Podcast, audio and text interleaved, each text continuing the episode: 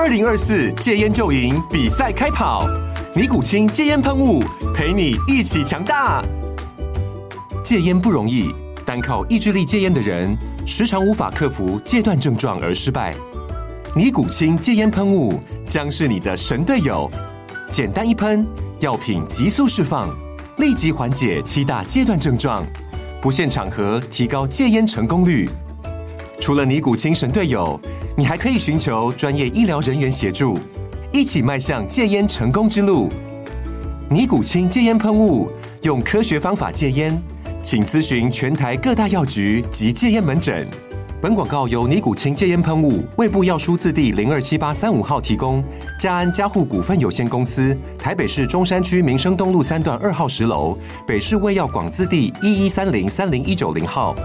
尼古清戒烟喷雾，相伴每个新开始。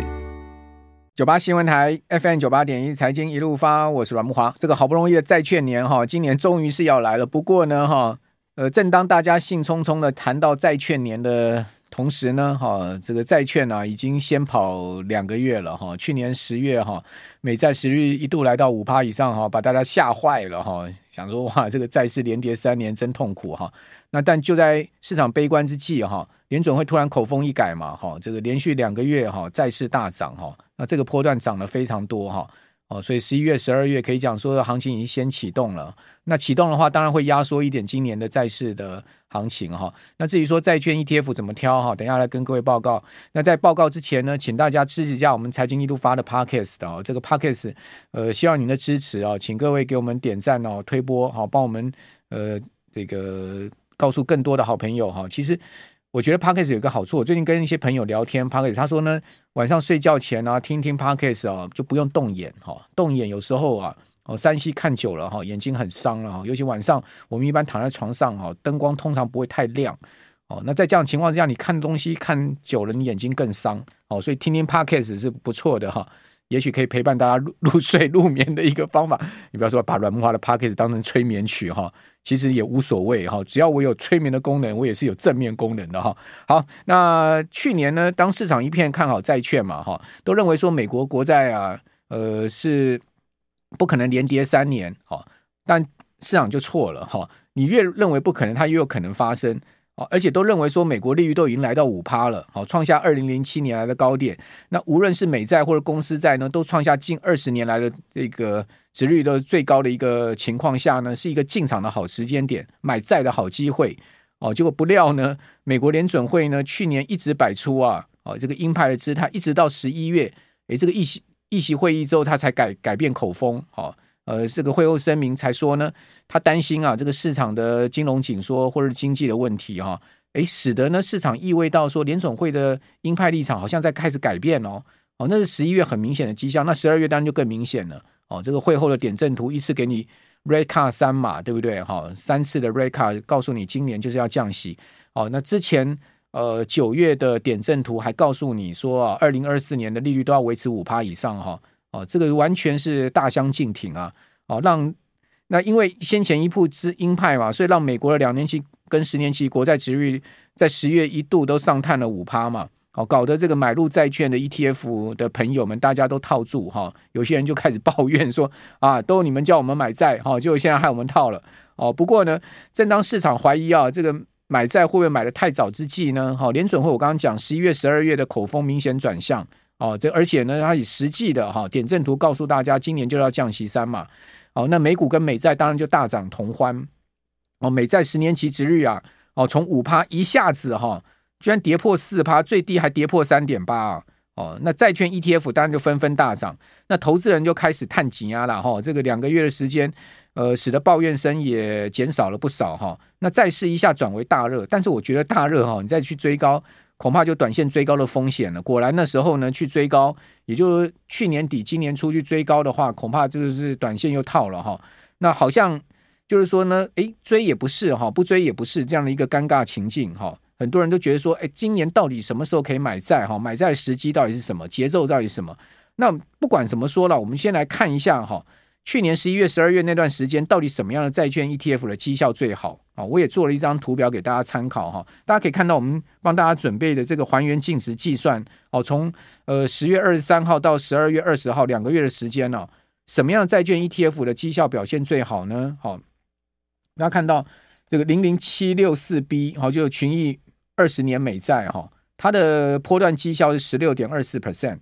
零零六九六 B 富邦美债二十年。也有十五点四三 percent 哦，零零六八七 B 国泰二十年美债十五点三九 percent 哦，零零六七九 B 元大美债二十年哦十五点三二 percent 哦，零零八五七 B 永丰二十年美债十五点零六 percent 零零七九五 B 中信美国公债二十年十四点七 percent，大家发现哎，呃，大致上都在十五趴上下，对不对？差距不大哦，所以。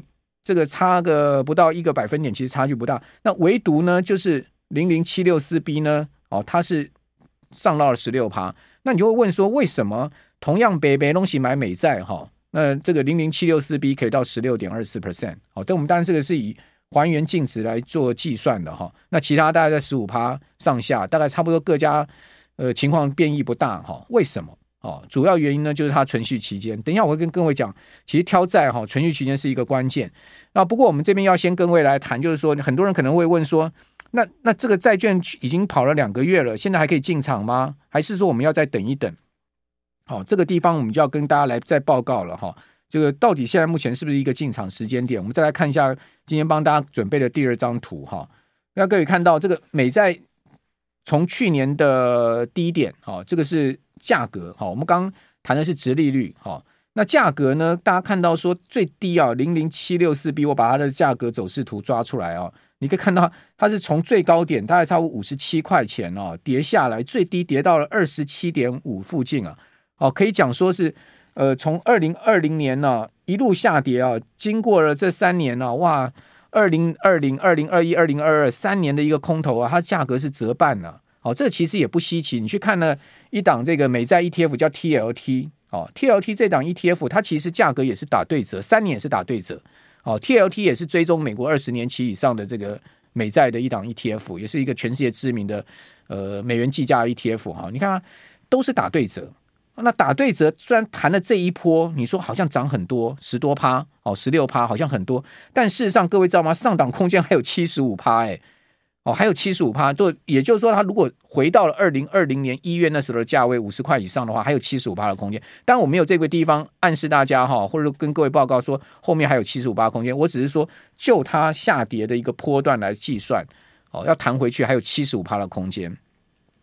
那回到了我们刚刚讲说零零七六四 B 为什么绩效最好？因为它买入了美美债的组合，存续期间最长嘛。我刚刚跟各位讲说，挑债其实你要买美债。如果是看降息哦，它的资本利得的部分，其实存续权是一个关键哦。那单看 ETF 的名称，大家都知道它是一档长天期美债，而且买入的债券组合的平均存续期间是目前哦，我看到各家投信官网上面的资料，是它所有 ETF 里面债券 ETF 里面最长的哦，就是 duration 平均存续期间是最长的哦。其实投资人呢，这个资料不难查哦，你可以上投信的各家官网去了解哈，他们旗下的债券 ETF 的平均存续期间。哦，那个债券 ETF 的名称，二十年、二十五年，不代表他们的债券 ETF 买入的债券组合的的平均存续期间。哦，在他们的这个官网上都有揭露他们平均存续期间，所以你不要只看二十年说，啊，这是二十年哦，实际上不是，它的通常它的平均存续期都会比他们的这个债券 ETF 的名称上面的那个年数来的稍微稍微短一点哈。好，那为什么这就是哈？基本上来讲，这个债券存期时间越长哈，就代表它的这个利率的反应就越越敏感哈。这也是为什么哈，短到一年期以内的，我们一般讲美债，我们一般都是国库券。好，国库券呢，通常都没有利率变动风险。而现在所谓的货币型基金啊，就是买入了一堆美国国库券三个月的哈，这种美债。哦，那这种就是等于说类现金资产，好，这种类现金资产呢，它现在目前的利率就是五趴左右，好，那没有什么价格变动风险，你也不要期望什么降息它会涨，好，就是说它的价格会涨，它也没有降息价格会涨这回事，好，所以它就等于说是纯定存五趴定存的概念就对了，哦，那所以这个短天期的债券呢，如果你是买台湾的 ETF 的短天期债券，它还有另外一个问题，就是说，因为是以台币换美元，所以有一个汇率变动风险，这个要把它计算进去。好，所以这个短天期的债券，它收益只会反映利率高低。例如说，美国现在哈利率是五趴，哦，短天期债券 ETF 的年化报酬率应计利息的部分就是五趴，它没有什么资本利得的呃这个空间哈。至于说它的净值变动，另外一个我刚刚讲看台币升贬，因为短天期债券 ETF 台币计价嘛。所以美元升，台币贬，就会造成它的净值减少。但是越长天期的债券呢，对这个利率上升跟下滑，就造成债券价格上涨跟下跌的明显反应哦。好，那接下来我们再观察哈，过去三年的一个降息循环呐。过去三年哈，这个呃，过去三次的一个降息循环，对不起，口误哈，过去三次的降息循环。我们如果说把两千年、两千零六年、二零一八年啊，这个。几次的一个降息循环，把它抓出来哈，你发现哈，联准会哈，Fed 哈停止升息进场投资啊，哦，这个长天期的美债，比如说像二十五年期的美债，哦，持有到降息结束啊，哇，这个平均报酬率是蛮惊人的。当然，我们要讲这是过去历史的统计数据，不代表未来它一定会发生哦。平均报酬率是有超过五十趴哦。那如果说呢，开始降息之后再进场，好，平均报酬率哈，呃，这个基本上呢就会。这个降到三十六趴，好，所以你也可以知道了哈，联准会停止升息之后，市场价格就已经开始啊反映后续降息的一个潜在涨幅。这是为什么还没降息，市场就已经先偷跑两个月？原因就在这个地方。所以不管怎么讲，就是说，当你发现联准会风向球改变，它开始准备要降息的时候，哦，降息前那一段时间，其实呢，债券价格也会有不错的一个资本利得空间。呃，这样的一个情况出现，主要原因就在这个地方哈。那我们等一下回到节目现场，再跟各位来谈一下这个存续期间的关键跟秘诀在哪里。九八新闻台 FM 九八点一财经一路发，我是阮木华。这边再继续给大家看一张啊图表哈，就是说呢，今年降息的市场预期的几率是怎么样哈？就是这个根据 FedWatch Tool 哈这个利率期货的工具来看到哈。事实上，今年是完全没有升息几率。我们现在前面红框框框起来是升息几率，几乎都是零了，没有不可能升息哦。那降息几率我们也把它放在后面。那至于说最真正关键在哪里，就是说到今年底哈，十二月十八号最后一次议席会议哈，三月的议席会议是三月二十号，那一月是一月三十一号，这个日期我们也把它写在第第一格里面，各位可以参考。是今年哦八次联准会的议席会议的时间哦。那最后一次市场预估呢是降到三点七五到四趴。哦，也就是会下降六码哦，下降六码哈。那代表什么？代表就是说呢，八次会议里面呢，哦，有六次是降息的，哪两哪两哪两哪两次没降呢？就是一月的一月的会议不会降，哦，一月会议铁定不降的哈。那另外一次呢，就是说各位可以看到九月的会议，他们也认为不会降，因为七月三十一号降到四点二五到四点五了之后呢，九月十八号的会议继续维持四点二五到四点五。那但是十一月。七号的会议就会降到四趴到四点二五，那十二月十八号降到三点七五到四趴，哦，呃之间的这样的一个利率空间，这样等于说是降六码哈，各位可以看到零零点二五就是一码哈，就二十五个基点哈，呃，这个叫做一码。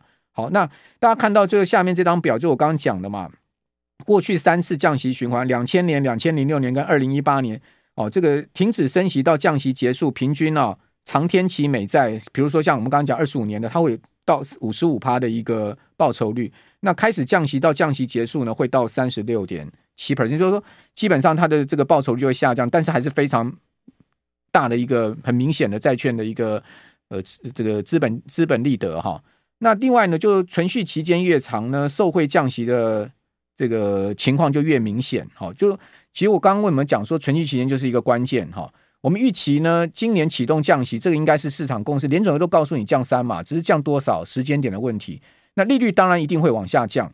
在存续期间越长的美债 ETF，对于利率下跌呢，基本上它的一个涨幅就越大哈。那我们也做出二十年、七到十年、一到三年的各档各家投信的一些 ETF 的存续期间的这个归纳出来的一个结果给大家参考。比如说呢，我们刚刚讲零零七六四 B，它的存续期间平均存续就十八年。所以你看到二十五年，事实上没有到二十五年，它实际上是只有十八年。然后呢，另外这个国泰二十年呢，好，它是十七年点二年的存续期间。元大美债二十年是十七点一年的平均存续期间。好，另外富邦美债七到十年，它的平均存续期间是七七点四年。元大美债七到十年，它也是七点四年。还有呢，这个短天期的富邦美债一到三年，它是一点八年。群益一年以内的美债，它是四个月的存续期间。那我们一般来讲哈，理论价格是什么？理论价格就是说，当利率下降一趴，债券这个价格涨多少，这叫做理论价格，但不代表实际价格。实际价格怎么算？我等下会教大家怎么算哈。大家可以看到，当利率下跌一趴，理论价格哈，十八年的存续权它会涨十八趴。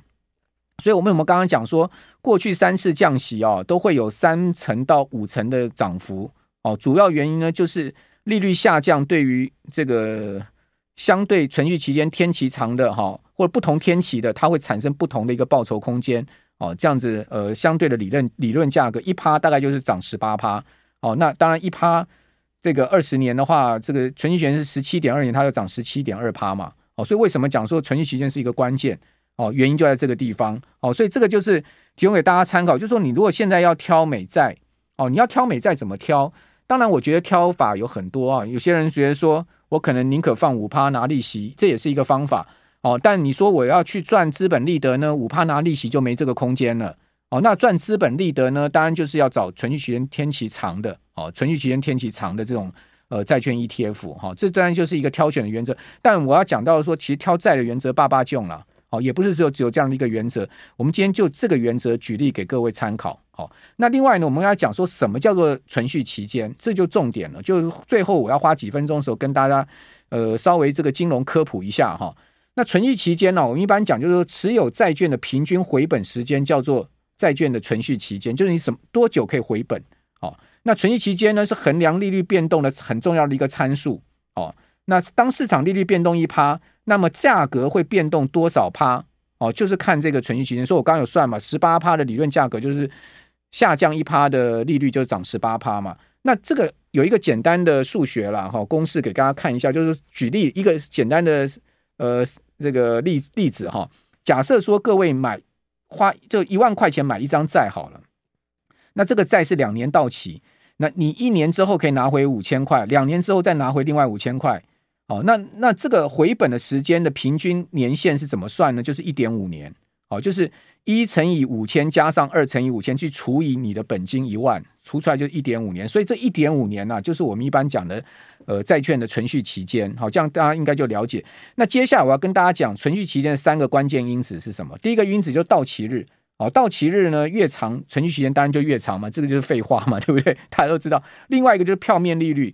哎，这个就有点学问了哈。票面利率越高，存续期间是越短哦。哦，票面利率越高，存续期间越短。我们如果讲说两个，呃，两个这个其他条件都一样哈，但只有票面利率不同的债券哈，哪一个存续期间会比较短？当然就是票面利率短，呃，这个高的那个存续期间是短的。我讲的其他条件都一样的情况之下，两个不同两个不在哈，是这样的状况。为什么呢？因为你领的利息就越多嘛，你票面利率越多，你领的利息越多，所以你的回本时间是不是就越短？哦，所以这个就是关键。那另外呢，所谓的 year to maturity 哈，就是到期值利率，到期值率越高，存续时间也也就越短。哈，就也跟刚才上面那个一样，就是说你这个回本速度就越快。哦，所以这是三个关键因子啊。你会说，哎，那？那我们到底要怎么去算？哦，这个所谓的理论价格跟实际的这个利率变动影响价格的情况，我现在就举一个范例。我们假设说呢，某档债券的价格是一万块钱，它的票面金额是一万块，票面利率是两趴，好，五年之后到期，到期值率是三趴。那大家都知道，这个我们会有一个现金流折价公式，对不对？现金流折价公式是怎么计算呢？我现在用一个简单的范例哈，大家可以看到。票面利率两趴，你是不是每一年拿两百块的利息？好，总共拿五年，对不对？然后第五年还本金回来，所以呢，你是拿一万块加两百块，好，所以第五年是一万零两百，好，所以你前面四年都拿两百。那这个现金流折现公式呢，我们用三趴折现率来算的话，就是呢，用两百去除以一乘三趴的一次方，那第二年呢，就是一两百去除以一乘三趴的两次方。哦，这个就是所谓的现金流折现公式了哈，大家就可以上网去 Google 一下，你就可以找到这个现金流折现公式。那除出来呢，分别是一百九十四点一七，第二年是一百八十八点五二，第三年是一百八十三点零三，第四年呢是一百七十七点七，那第五年呢，好，因为它本金加上去了，所以说呢，现金流折现呢是八千七百九十八点六一。然后你把这个五年的现金流现值全部加起来是五九千五百四十二点零三。好，那第二步呢？怎么算呢？第二步怎么算呢？就是我们以这个九千五百九千五百四十二点零三呢，去除以哈每一年度的这个现金流占债券现值的比例。好，所以各位可以看到。我们这样应该这样讲，就是说，我们以这个一第一年是一百九十四点一七去除以总额，好，除出来是零点零二零三五。那第二年除出来是零点零一九七六，第三年除出来是零点零一九一八，第四年除出来是零点零一八六二。那最后一年呢，本金拿回来那一年除出来是零点九二二零九。你说啊，算这个要干嘛？算这个是要去算加权比率啊，所以它比较复杂哦。那最后呢，大家一起看到，我们还有一个加权时间，所以呢，你刚刚算出来那个数字呢，再去乘一、乘二、乘三、乘四、乘五，乘出来全部加起来就是加权时间，就是四点八。所以什么意思？就代表呢，一趴的利率变动，这一档债券的价格会变动四点八趴。好，所以跟理论价格就不一样了，对不对？好，所以说这就是所谓的加权时间计算出来的一个结果。那当然，大家都可以照这个方式去计算。你说啊，我要这么复杂计算，不用了。事实上，这个网站上面都有一个呃自己的计算机，你只要把那个数据带进去，它就马上把你这个算出来了，它的价格变动的情况。所以现在网络很多计算机很好用，哈，大家可以去善用它。哦我们只是把一些道理讲给各位听了，让你就会比较了解说哦，为什么？所以存续期间变动会影响价格变动这么明显，哈，存续越长，它的价格变动就越敏感。所以为什么我们刚刚讲说，像平时讲这个群益二十五年这一档美债，它会从这个五十五块跌到剩下二十七块，这也就是因为利率那这三年的一个变动的状况。所以这个成也利率，败也利率就是这样的一个状况，提供大家参考。